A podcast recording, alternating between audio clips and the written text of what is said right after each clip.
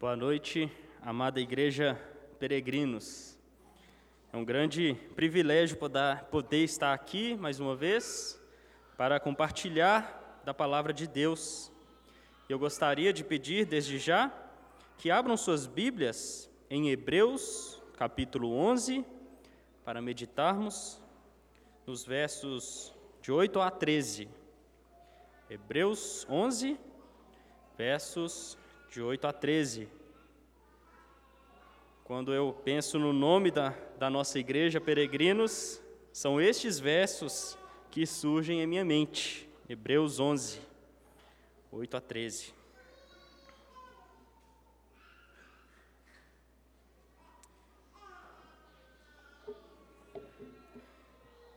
Diz assim a palavra de Deus: Pela fé, Abraão, quando chamado, obedeceu, a fim de ir para um lugar que devia receber por herança, e partiu sem saber aonde ia. Pela fé, peregrinou na terra da promessa, como em terra alheia, habitando em tendas com Isaque e Jacó, herdeiros com ele da mesma promessa, porque aguardava a cidade que tem fundamentos, da qual Deus é o arquiteto e edificador. Pela fé também, a própria Sara recebeu o poder para ser mãe, não obstante o avançado de sua idade, pois teve por fiel aquele que lhe havia feito a promessa. Por isso, também de um, aliás já amortecido, saiu uma posteridade tão numerosa como as estrelas do céu e inumerável como a areia que está na praia do mar. Todos estes morreram na fé sem ter obtido as promessas, vendo-as, porém, de longe e saudando-as e confessando que eram estrangeiros e peregrinos sobre a terra. Oremos. Pai querido, que neste momento de culto em que meditaremos na tua palavra, rogamos a ti que nos dê fé e compreensão através do teu Espírito Santo para sairmos daqui, ó Deus, verdadeiramente edificados, fortalecidos e bem dispostos em nossa peregrinação cristã aqui na terra. Em nome de Jesus que nós oramos. Amém. Existe um sentimento de alienação em todos os homens, um sentimento de não pertencimento. Existe um anseio que precisa ser satisfeito. E a razão deste anseio está colocada de maneira bem precisa na resposta da primeira pergunta do nosso catecismo maior de Westminster, que diz assim: O fim supremo e principal do homem é glorificar a Deus e gozá-lo para sempre. Todos os homens foram criados para exaltar a Deus e para desfrutar dele. Assim como um martelo foi criado para bater em pregos e fixar coisas, o homem foi criado para Deus, para cumprir o seu propósito e encontrar satisfação plena nele. Se você pegar um martelo para servir uma sopa, você estará confundindo a razão de ser do martelo. E foi isso que o pecado fez com o homem. Ele confundiu o seu propósito e a sua razão de existir. O homem buscou propósito em si mesmo e satisfação nas coisas terrenas. A grande questão é que, assim como você não consegue tomar sopa com um martelo, você não encontrará satisfação plena nas coisas aqui da terra. Esse sentimento de alienação e anseio que nunca se satisfaz, ele é um sentimento universal. Tenho certeza que em algum momento em sua vida você já se sentiu um estranho, talvez uma espécie de ET aqui nessa terra. Drummond mostra isso muito bem no seu famoso poema, que diz: E agora, José? A festa acabou, a luz apagou, o povo sumiu, a noite esfriou. E agora, José? E agora você, você que é sem nome, que zomba dos outros, você que faz versos, que ama, protesta, e agora, José? Está sem mulher, está sem discurso, está sem carinho, já não pode beber, já não pode fumar, cuspir já não pode, a noite esfriou, o dia não veio, o bonde não veio, o riso não veio, não veio a utopia, e tudo acabou, e tudo fugiu, e tudo mofou. E agora, José? E agora, José? Sua doce palavra, seu instante de febre, sua gula e jejum, sua biblioteca, sua lavra de ouro, seu terno de vidro, sua incoerência, seu ódio, e agora? Com a chave na mão, quer abrir a porta, não existe porta. Quer morrer no mar, mas o mar secou. Quer ir para Minas, Minas não há mais. José, e agora? se você gritasse, se você gemesse, se você tocasse a valsa vienense, se você dormisse, se você cansasse, se você morresse, mas você não morre. Você é duro, José. Sozinho no escuro, qual bicho do mato? Sem teogonia, sem parede nua para se encostar, sem cavalo preto que fuja galope. Você marcha, José. José, para onde? Esse poema fala, e agora, para a pessoa que diz: Passaram todos os marcos, queimei meus navios, e a esperança que eu tinha se mostrou fútil. Não me sobrou nada. Fiquei sozinho, estrangeiro no mundo e sem esperança. Ainda assim, eu marcho. Eu marcho, o porquê eu não sei, mas deve haver um lugar para se chegar. É verdade que para o crente o sentimento de alienação ele vem de uma maneira diferente. Ele não é um sentimento de desesperança, de obscuridade, de depressão. O sentimento do crente é um sentimento de saudade, mas de saudade de um tempo que ainda não chegou. O poema do cristão metodista Justus Henry Nelson chamado O Exilado, nos mostra no que consiste essa saudade. É um poema cantado em muitas igrejas. Quem sabe um dia poderemos cantar aqui na Peregrinos. Ele escreveu: Da linda pátria estou bem longe, cansado estou. Eu tenho de Jesus saudade, ó, oh, quando é que eu vou? Passarinhos, belas flores querem me encantar. São vãos terrestres esplendores, mas contemplo o meu lar. Jesus me deu a sua promessa. Vem me buscar. Meu coração está com pressa. Eu quero já voar. Meus pecados foram muitos. Muito culpado sou. Porém, seu sangue põe-me limpo. Eu para a pátria vou. Qual filho de seu lar saudoso eu quero ir? Qual passarinho para o ninho, para os seus braços fugir? É fiel a sua vinda é certa. Quando? Eu não sei, mas ele manda estar alerta. Do exílio eu voltarei. Percebem o grande contraste que existe no poema de Drummond com o poema de Justus? Um expressa um sentimento de desespero, de saudade de um tempo que veio, mas que se foi depressa e acabou. O outro expressa um sentimento de saudade de um tempo que ainda virá. A saudade de um tempo que ainda não chegou é o anseio pela promessa de uma cidade que Ele está construindo, livre do pecado, e que nos colocará no lugar para o qual fomos criados, cumprindo a vontade de Deus e desfrutando dele, plenamente, sem pecado, sem dor. Somos, portanto, peregrinos aqui pessoas que aguardam a cidade celeste. Os versos que lemos de Hebreus vai nos mostrar como Abraão foi um exemplo de alguém que teve fé na promessa divina, vivendo como um peregrino, à sombra de uma realidade maravilhosa que ainda estava por vir.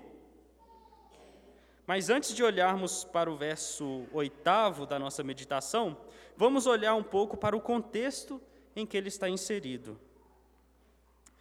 Este bloco que nós meditaremos nessa noite faz parte de uma lista que o autor de Hebreus seleciona de homens e mulheres do Antigo Testamento que foram exemplos de fé. Essa lista, por sua vez, deve ser entendida à luz dos dois últimos versos do capítulo anterior, o capítulo 10. Portanto, volte um capítulo na sua Bíblia, lá no capítulo 10 de Hebreus, para lermos os dois últimos versículos que vão, no, vão guiar o restante dos versos do capítulo 11. Versos 38 e 39 do capítulo 10 diz assim: Todavia, o meu justo viverá pela fé, e, se retroceder, nele não se compraz a minha alma. Nós, porém, não somos dos que retrocedem para a perdição, somos, entretanto, da fé para a conservação da alma. Estes versos nos mostram que a lista de exemplos que o autor de Hebreus coloca no capítulo 11 não é apenas a lista daqueles que experimentaram a fé em algum sentido genérico, mas são exemplos que ilustram o que o autor de Hebreus diz nestes dois versos do capítulo 10. Ou seja, são exemplos de homens e mulheres do Antigo Testamento que tinham fé perseverante, que não recuaram, mesmo nos grandes obstáculos que surgiram em seus caminhos. Eles perseveraram mesmo quando parecia difícil acreditar, eles acreditaram. Mesmo quando parecia difícil demais obedecer, estes heróis obedeceram. E é sobre essas pessoas que estamos falando no capítulo 11. Interessante que ele, elas devem ser exemplo para todos nós, especialmente porque o verso 38 também nos diz que elas eram pessoas que tinham a mesma fé justificadora que os crentes do Novo Testamento têm. Eles acreditavam no mesmo Evangelho. Não houve ninguém, desde Adão, que fora salvo a não ser por depositar fé em Jesus. A fé que imputa a justiça de Cristo naqueles que creem. Por isso, Paulo diz em Romanos, no capítulo 4: Abraão creu em Deus, e isso lhe foi imputado para a justiça. É a mesma fé. Nos versos que antecedem o verso oitavo, nós vemos a figura de Abel, Enoque e Noé. Eles compartilhavam dessa mesma fé em Jesus Cristo, que os tornou justos, e essa fé produziu neles perseverança, mesmo em meio às dificuldades e às pressões que eles tiveram de enfrentar em seus tempos. E, finalmente, continuando essa lista, chegamos então no versículo 8, que o autor nos diz o seguinte: veja comigo, verso 8. Pela fé, Abraão, quando chamado, obedeceu, a fim de ir para um lugar que devia receber por herança e partiu sem saber aonde ia. O autor de Hebreus faz aqui uma referência a Gênesis 12, onde, 12, onde Deus chama Abraão a deixar sua casa, os seus parentes e ir para um lugar que Deus ainda ia mostrar para ele. Nós sabemos que Deus chamou Abraão de uma terra pagã. Seu pai, Terá, era pagão, conforme é, relata Josué 24, verso 2. Ele certamente tinha costumes pagãos, adorava outros deuses. Mas Deus apareceu para ele de uma maneira tão evidente e eficaz que ele prontamente o reconheceu e atendeu a sua voz. Quando o Criador chama, as suas ovelhas ouvem a sua voz e o seguem. Deus apareceu a Abraão de uma maneira poderosa, dando-lhe fé. E uma fé genuína, verdadeira, a fé vinda de Deus, é uma fé disposta à obediência, não uma fé morta. Aqui você já tem um grande parâmetro para avaliar se você realmente está na fé. A sua fé te leva até a obediência a Deus? Se ela não te levar, eu não sei para que serve essa fé.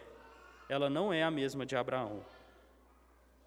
Deus, em seu chamado, se tornou tão maravilhosamente distinguível dos outros deuses que Abraão viu que a coisa mais razoável do mundo é seguir a Deus, mesmo que seja ir para um lugar desconhecido.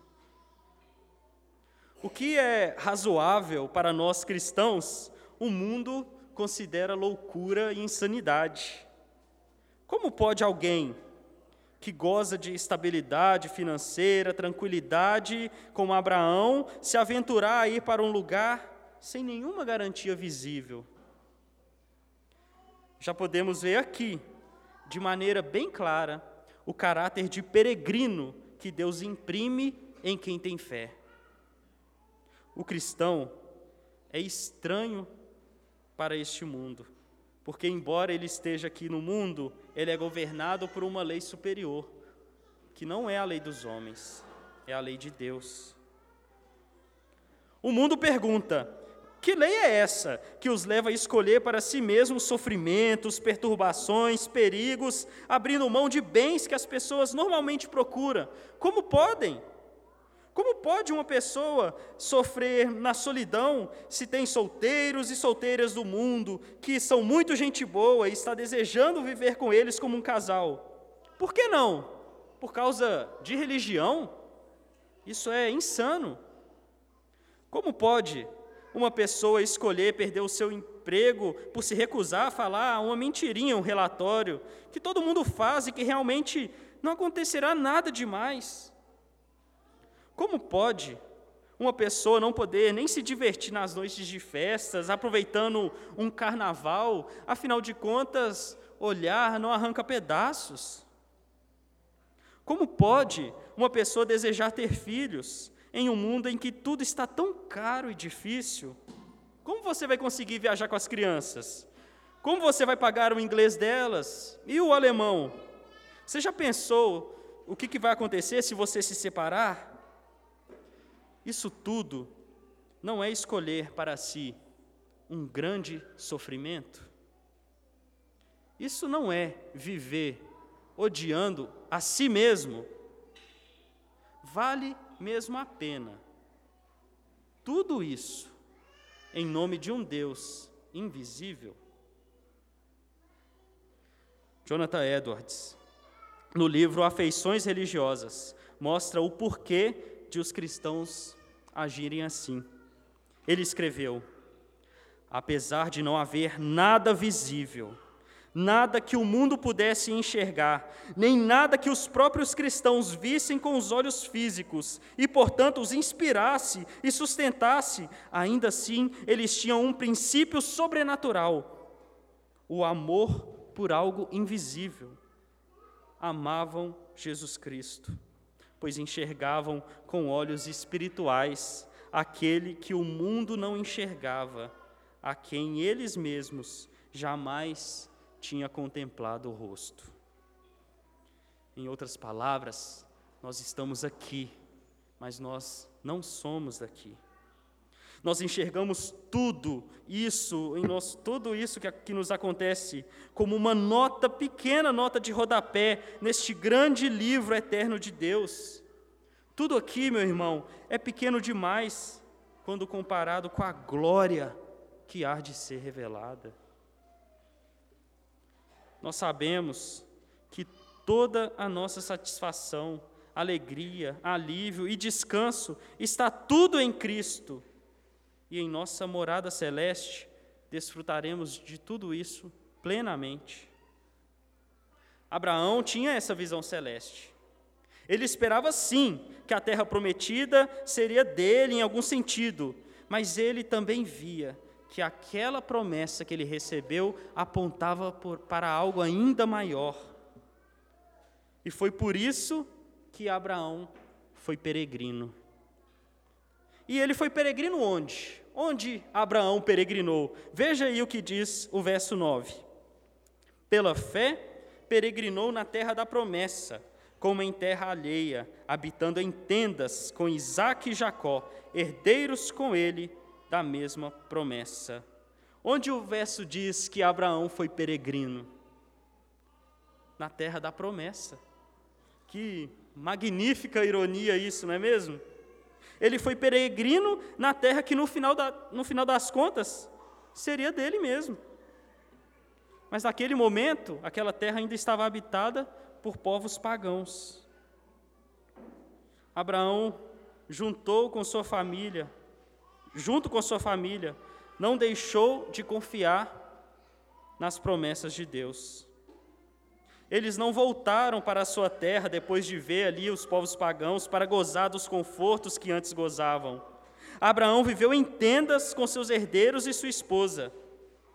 Em vida, o que ele comprou da terra prometida foi um campo que tinha uma caverna para enterrar sua esposa Sara. Nós vemos isso em Gênesis 23, verso 16. E o que, que fez Abraão perseverar?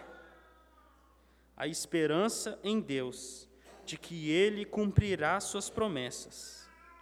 E é essa esperança que está aí no verso 10. Volte os olhos, por favor, no versículo 10 de Hebreus 11. Porque aguardava a cidade que tem fundamentos, da qual Deus é o arquiteto e edificador. Nós devemos nos valer das promessas de Deus para perseverarmos na fé.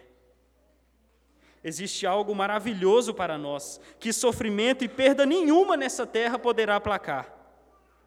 É certo que quando nós falamos sobre o céu, nós falamos a partir de muitas conjecturas. Nós costumamos e gostamos de imaginar coisas, de achar que lá conseguiremos, por exemplo, voar. Ora, se eu não puder voar no céu, eu não vou ficar satisfeito, vai ter alguma coisa errada ali. Então, não vai rolar, eu vou voar no céu. Lá eu poderei talvez voar como um super-homem. Nós imaginamos é, coisas porque as coisas referentes ao céu não nos são dadas com muitos detalhes. Paulo mesmo, quando arrebatado, ele viu coisas que ele não podia nem sequer dizer. No entanto, temos aqui em Hebreus uma revelação maravilhosa sobre o céu. Ele é construído, preparado e arquitetado por Deus. Quão perfeito deve ser isso? Essa verdade deve confortar o nosso coração. Jesus mesmo confortou os seus discípulos com isso, em João capítulo 14, versos de 1 a 7, antes de ser crucificado. Isso que Jesus disse para confortar os seus discípulos é de quebrar o nosso coração e encher ele de louvor. Disse Jesus: Não se turbe o vosso coração, credes em Deus, crede também em mim. Na casa de meu pai há muitas moradas. Se assim não fora, eu vou-lo teria dito, pois vou preparar-vos lugar. E quando eu for e vos preparar lugar, voltarei e vos receberei para mim mesmo, para que onde eu estou estejais vós também. E vós sabeis o caminho para onde eu vou. Disse então Tomé: Senhor, não sabemos para onde vais, como saber o caminho? Respondeu-lhe Jesus: Eu sou o caminho, a verdade e a vida. Ninguém vem ao Pai senão por mim. Ele está nos preparando um lugar. Ele disse isso para os seus discípulos amedrontados, com o grande sofrimento que estava por vir com o medo da morte, da esperança que eles estavam nutrindo em Jesus. Meu irmão, grave essa verdade gloriosa no seu coração. Cristo está preparando morada para os seus. Se tudo em sua volta parecer perigoso, se o medo da desesperança bater em sua porta, coloque essas coisas no devido lugar delas. E sabe como que você faz isso? quando você coloca, coloca todas essas coisas ao lado de Cristo. Ao lado dele, tudo fica pequeno, suportável e superável. Abraão sabia que morar junto com a sua família, em tendas com Cristo, é melhor do que morar nas casas confortáveis sem Cristo. O céu, meu irmão, só é um paraíso por causa de Cristo. Se você estivesse no céu, sem pecado, com toda glória e prosperidade, mas sem Cristo, você ainda seria um pobre carente. Isso porque nem o céu glorioso pode preencher o lugar que somente Cristo preenche. Você não foi criado para desfrutar do céu em primeiro lugar, você foi criado para Ele, para glorificá-lo, para desfrutar dele. Nós podemos ver essa fé perseverante não apenas em Abraão, mas também em Sara, que é citada nessa lista gloriosa de Hebreus. Veja, por favor, o que diz o versículo 11.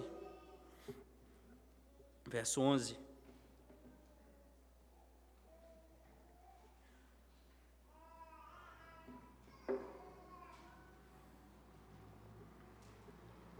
Diz assim: Pela fé, também a própria Sara recebeu poder para ser mãe, não obstante o avançado de sua idade, pois teve por fiel aquele que lhe havia feito a promessa.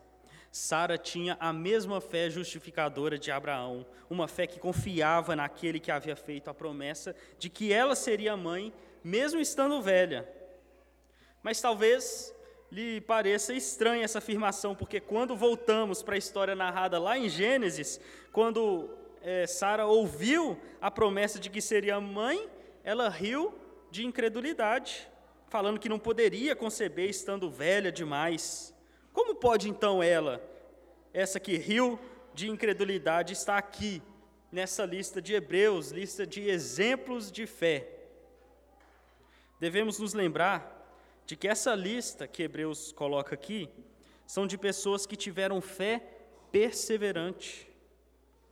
Isso significa que tiveram que lutar, batalhar pela fé. Sara teve que batalhar contra a incredulidade que imperava em seu coração. Ela chegou a perder a batalha, sim, em Gênesis 18, ao rir da promessa que recebeu, mas não foi assim o tempo todo. Ela venceu a incredulidade. A fé perseverante vence os obstáculos. Sara creu depois desse momento de incredulidade, sabendo que Deus era poderoso para cumprir a promessa. A fé verdadeira é uma fé perseverante. Ela pode se mostrar fraca muitas vezes, mas se você é convertido ao Senhor, ela não ficará no estado de fraqueza, porque o Senhor é que sustenta essa fé. O Senhor vencerá a sua incredulidade, assim como venceu a de Sara. Agora, se você vive na incredulidade, anda em lugares cada vez mais baixos, é um sinal de que provavelmente você não experimentou da fé genuína. Você está com os pés fincados aqui, nessa terra que ainda é o seu lar. Você precisa desesperadamente se arrepender e clamar por fé, pois a cada sermão que você escuta, a cada leitura da Bíblia que você faz e é confrontado, a cada ceia que você participa, agrava ainda mais o seu estado se você faz todas essas coisas com incredulidade.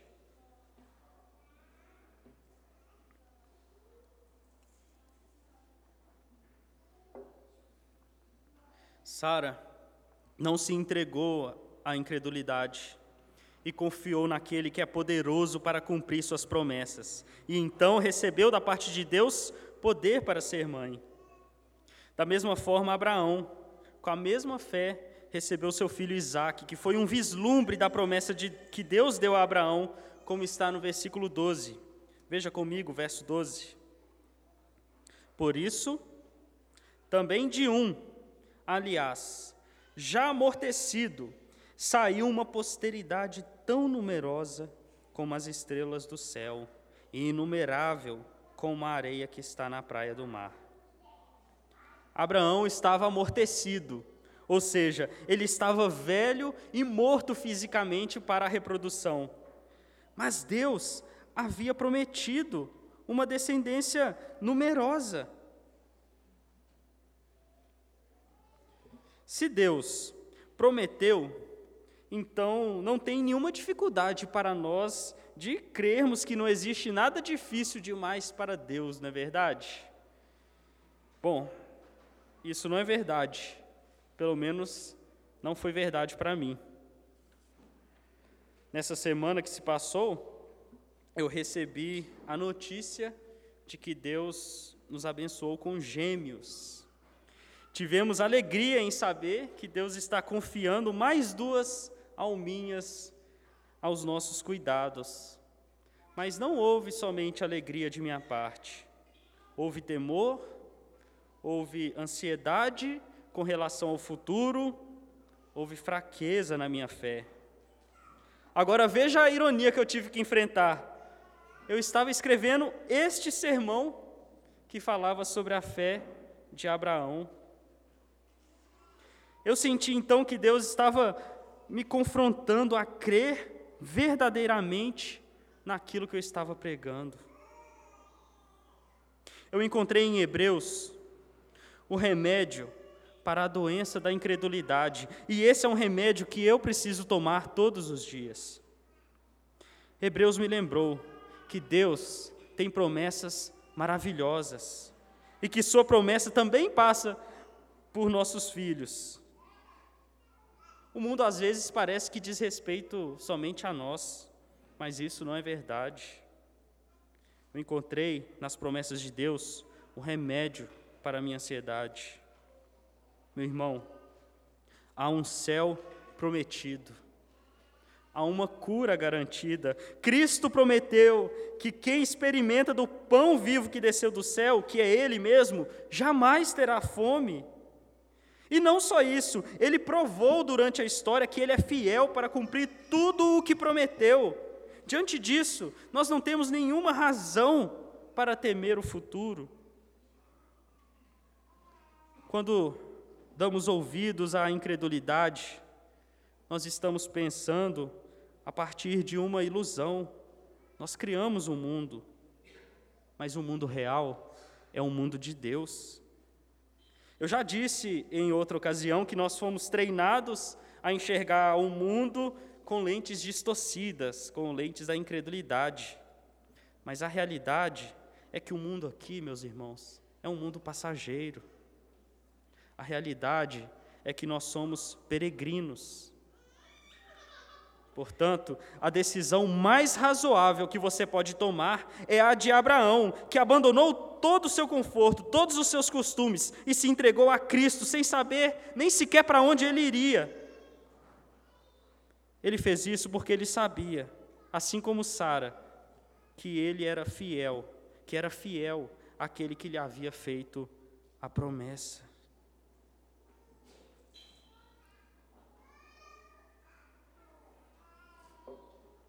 Abraão experimentou em Isaac, seu filho, uma antecipação de sua promessa. Mas ele não viu tudo o que nós podemos ver hoje. Estamos do lado da história em que vemos essa promessa sendo cumprida dia após dia, em cada filho que se volta ao Pai Celeste, colocando fé nele e se tornando estranho para este mundo, almejando uma pátria superior. Nós vamos morrer aqui tendo contemplado, em maior medida, a promessa de Abraão sendo cumprida. Mas provavelmente nós morreremos sem ver tudo cumprido plenamente. Em certo sentido, nós vamos morrer na mesma esperança de Abraão, conforme está no verso 13. Veja comigo o verso 13.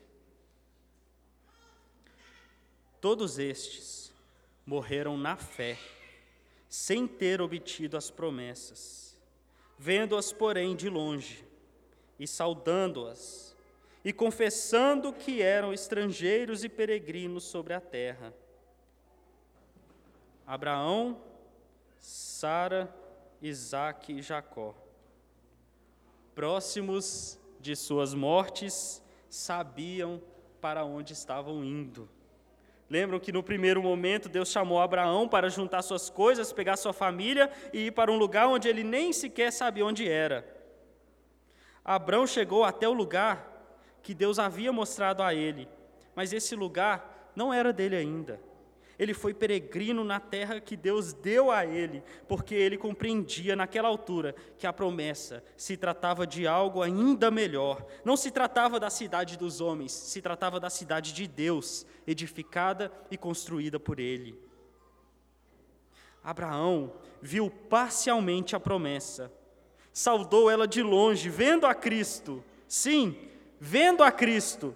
Em João, no capítulo 8, verso 56, o próprio Jesus disse: Abraão, vosso pai, alegrou-se por ver o meu dia, viu-o e regozijou.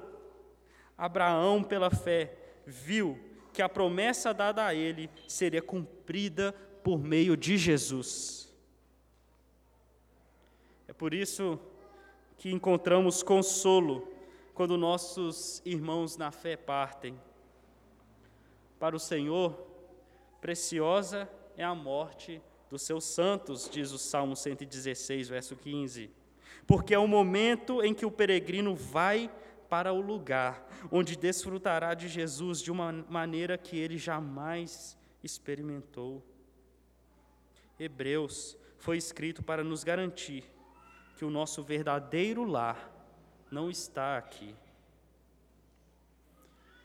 Um dos parágrafos mais bonito que eu li, e confesso que eu preciso lutar para conter a emoção, é de, é de John Bunyan, autor de O Peregrino, quando o peregrino está finalmente no fim da sua viagem. Ele escreveu: Me vejo agora no término da minha viagem. Meus dias de, de trabalho concluíram. Vou agora ver aquela cabeça que por mim foi coroada de espinhos, e aquele rosto que por mim foi cuspido. Até agora a fé tem me dirigido, porém em diante será aquele cuja companhia constitui minhas delícias. Tem me agradado ouvir falar de meu Senhor, e onde quer que eu tenho visto na terra o rastro dos seus pés, ali ansiei pôr também o meu pé seu nome tem-me sido mais maravilhoso que os mais deliciosos perfumes, e sua voz a mais doce. E mais desejei eu contemplar o seu rosto do que o homem pode ansiar pela luz do sol. Sua palavra tem me servido de alimento escolhido e de antídoto contra meus desmaios. Me susteve e guardou de minhas iniquidades. Sim meus passos fortaleceu em seu caminho.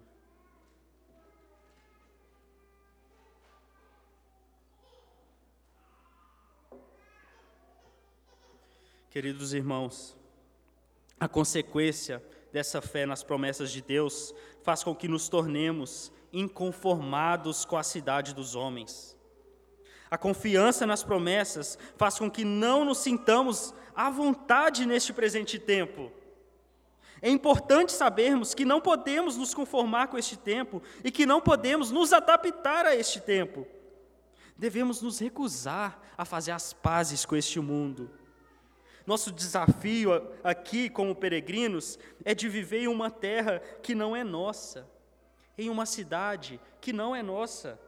Aqui é a cidade dos homens, que pertence aos homens, mas uma vez aqui na cidade dos homens, vamos viver à sombra de uma cidade melhor, a cidade de Deus. Vamos ser estranhos no trabalho, no relacionamento, na lida diária. Vamos ser aqueles que oram a um Deus invisível que educa os seus filhos nessa fé, que batiza, que guarda o dia do Senhor, que, que ceia na esperança de que um dia estaremos ceando com Ele. E agora, José. E agora, Fabrício. E agora, cada um de vocês que estão aqui. A nossa esperança terminará como a de José, do poema de Drummond, que marchou, marchou e não encontrou lugar aqui nessa terra, mas que ele continua tentando encontrar? Ou a nossa esperança vai ser como a de Justus, que desistiu de encontrar na terra o que ele só podia encontrar em Cristo? Sua esperança vai ditar como será a sua peregrinação aqui na terra. O Salmo 49, verso 11 e 12, diz sobre o pensamento do ímpio. O seu pensamento íntimo é que as suas casas serão perpétuas e as suas moradas para todas as gerações. Chegam a dar seu próprio nome às suas terras. Todavia, o homem não permanece em sua ostentação é antes como os animais que perecem. Não haja como ímpio, que busca encontrar nas coisas terrenas aquilo que só pode encontrar-se em Cristo. Como Jonathan Edwards escreveu, o deleite de Deus é a única alegria que pode satisfazer as nossas almas. Ir para o céu para deleitar-se plenamente em Deus é infinitamente melhor que as circunstâncias mais prazerosas daqui. Pais e mães, maridos ou esposas ou filhos, ou a companhia de amigos, são apenas sombras. Deus é a substância. Aqueles são apenas raios dispersos. Deus é o sol. Aqueles são apenas riachos. Deus é o oceano. Você precisa viver à luz da realidade de Deus. Só houve um homem que Deus permitiu que fincasse os seus pés aqui na terra.